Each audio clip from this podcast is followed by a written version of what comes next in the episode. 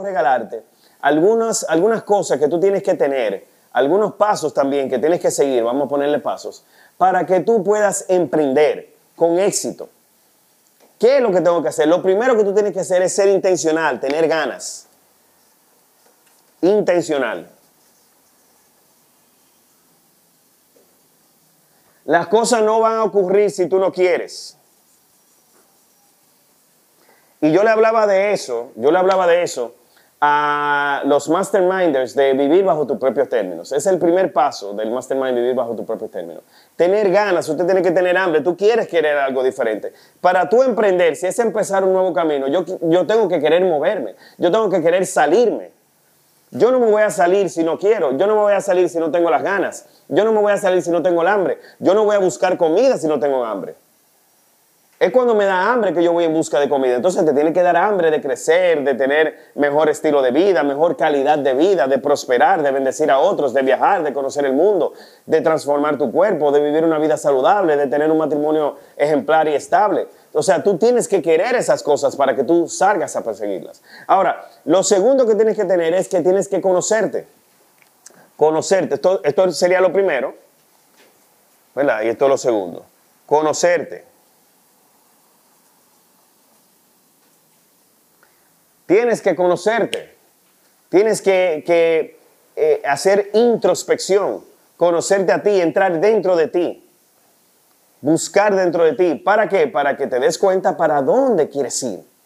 Porque muchas personas andan en automático y por eso no logran nada o por eso viven infelices. Inclusive se hacen buenos, se hacen buenos en lo que no quieren.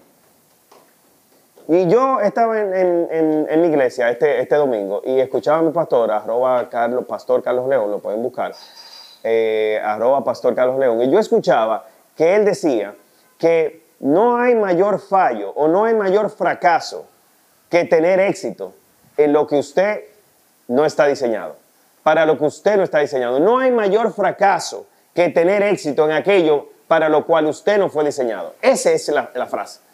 No hay mayor fracaso que tener éxito en algo para lo cual usted no fue diseñado. Qué triste, qué triste es tener éxito y ser bueno y ganar dinero en algo que te hace infeliz.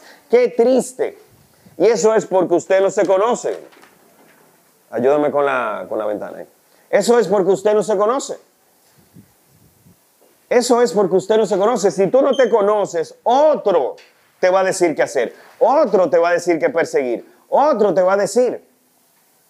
Entonces, no hay mayor fracaso que tener éxito en aquello para lo cual usted no fue diseñado. En tener éxito en aquello que no es tu propósito. Tener éxito en aquello en lo cual tú eh, te hace infeliz hacerlo. Entonces tienes que conocerte para que sepas dónde tú quieres emprender, hacia dónde tú quieres ir. Tienes que conocerte, tienes que dedicarte tiempo a ti. Por eso la cuenta se llama Invierte en ti, se llama Invierte en ti. Invierte. Se llama Invierte en ti, no se llama Invierte en tu jefe, no se llama Invierte en tu esposa, no se llama Invierte en tus padres, no se llama Invierte en tu abuela, se llama Invierte en ti, se llama Invierte en ti, saca tiempo para ti, sácate a comer a ti, ve al cine contigo, para que te des cuenta, para que te descubras. Esas son las cosas que nosotros vamos en Despierta. Y hablamos mucho de eso en Despierta. Y hacemos ejercicios para que las personas se autodescubran y se den cuenta de lo que realmente quieren perseguir. Porque solo así tú vas a persistir. Solo así tú te puedes dedicar a lo que te apasiona. Si te descubres y encuentras eh, por dónde tú te enciendes dentro. Pero no permitas que otros toquen tus botones. No permita que otros se pongan a qué? A ver dónde es que tú prendes. Y, entonces a veces logran encenderte, pero el no hacerlo tú, no hacerlo tú, te va a traer tristeza a mediano, corto o largo plazo. Entonces, lo otro que tienes que hacer para emprender es que cuando tú comiences a soñar, cuando tú comiences a descubrirte, cuando tú comiences a ver dentro de ti, lo otro que tienes que hacer es entender que tú eres merecedor y merecedora.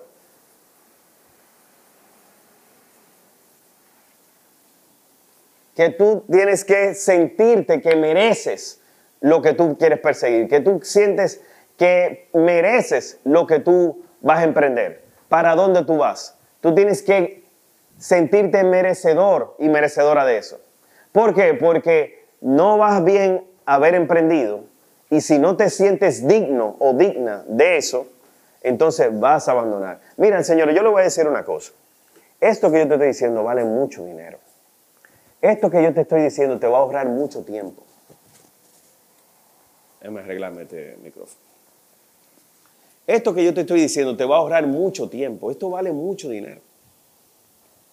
¿Por qué? Porque yo no te estoy hablando desde la teoría, yo te estoy hablando de mi propia experiencia y de la experiencia de mis mentores. Que hablando con ellos, entrevistándolos, pasando tiempo con ellos, haciendo viajes sin poder hacerlo, invirtiendo dinero para poder pasar tiempo con ellos y descubrir qué es lo que la gente, qué es lo que se pasa, qué es lo que se, qué es lo que se experimenta cuando estamos emprendiendo, qué pasa en la mitad del camino, qué pasa cuando estamos caminando, cuando las personas nos traicionan, cuando las personas nos critican, cuando nuestros propios familiares no nos apoyan. ¿Qué es lo que pasa? Eso vale dinero, porque tú te estás, ahorrando ese tiempo, te estás ahorrando ese esfuerzo, te estás ahorrando ese dinero, te estás ahorrando todo eso. Con solamente yo decírtelo aquí. Y eso habla de lo tanto que yo creo en ti y de lo tanto que yo estoy invirtiendo en ti. Que yo vengo y te lo digo así. Esto perfectamente yo pudiera hablar aquí horas y hacer un programa y que cueste 500 dólares. Pero te lo estoy dando gratuito. ¿Para qué? Para que tú emprendas con seguridad. Para que tú te des cuenta que emprender es posible para ti. Y para que te salgas del paradigma que emprender es de alto empleo. No, desde tu empleo tú puedes paralelamente emprender el cambio de tu cuerpo. Tú puedes emprender el, leer libros y hacerte una persona más eh, sabia. Tú puedes emprender muchas cosas. Tú puedes emprender arreglar tu matrimonio. No tienes que dejar tu empleo para eso. ¿Entiendes? Entonces, ¿qué primero tienes que hacer? Tienes que ser intencional y tener ganas. Conocerte. Está bien, yo quiero hacer algo, yo quiero emprender, yo quiero ir para algún sitio, pero tengo que conocerme para saber dónde es. ¿Por qué? Porque si lo primero que te salga en la mente no fue una idea tuya, fue una idea que alguien colocó en ti. Alguien colocó esa idea en ti, por eso es lo primero que te sale de la mente. Tú no eres tú, tú eres lo que otros han hecho de ti. Tú eres el resultado de la gente que te rodea. Es muy posible que tú estés dormido todavía por dentro. Por eso nosotros hacemos un, seminario que se llama Despierta precisamente para eso, para despertar el tú que llevas dentro, el ganador, el líder, la, mejor versión tuya, pero la tuya, no la que tus padres quisieron crear, la tuya, no la que tus profesores quisieron crear, la tuya, no la que tus amigos quieren y te celebran. Las personas más peligrosas que tú puedes tener al lado tuyo son las personas que te quieren como eres. Esas son las personas más peligrosas y la gente no sabe eso. La gente se siente bien entre la gente que lo acepta, pero tú con esto que te voy a decir ahora te voy a dañar la cabeza. Tú debes de despertar y entender que tú tienes que buscar la gente que está incómoda con lo que eres y está cómoda con lo que tú vas a hacer. Si tú te asocias solamente con personas que están contentos con lo que tú eres, entonces tú no vas a tener ningún tipo de motivo de por qué ser diferente, por qué avanzar, por qué reinventarte y por qué ser una mejor persona. ¿Por? Porque ya está bien como estás. Entonces, muchas de las ideas que tú tienes ahora mismo ni siquiera son tuyas, fueron instaladas por otros. Y el punto es que te descubras. Y una vez te descubras, tienes que sentirte merecedor de todo lo que vas a soñar, porque vas a soñar. Vas a soñar con un nuevo vehículo, vas a soñar con una nueva casa, vas a soñar con una nueva relación o con la misma relación reinventada. Vas a soñar, óyeme, tú te imaginas una persona que esté a punto de divorcio y que comience a soñar con, y comience a acordarse y hacer una regresión de cuando se estaba enamorando y comienza a darse cuenta que realmente tiene una persona que vale la pena a su lado y comienza un proceso con el libro, por ejemplo, El desafío del amor y comienza un proceso de, de, de rescatar su matrimonio.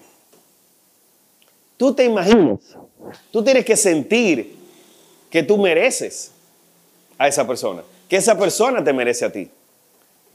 Si tú no lo haces, tú simplemente vas a ver el divorcio como una excelente salida en ese ejemplo en específico. Entonces, lo otro que quiero decirte, te voy a decir cinco, te voy a regalar, te puedo regalar muchas, pero te voy a dejar en cinco. otra cosa tú tienes que hacer? Tú tienes que, el número cuatro, tienes que analizar.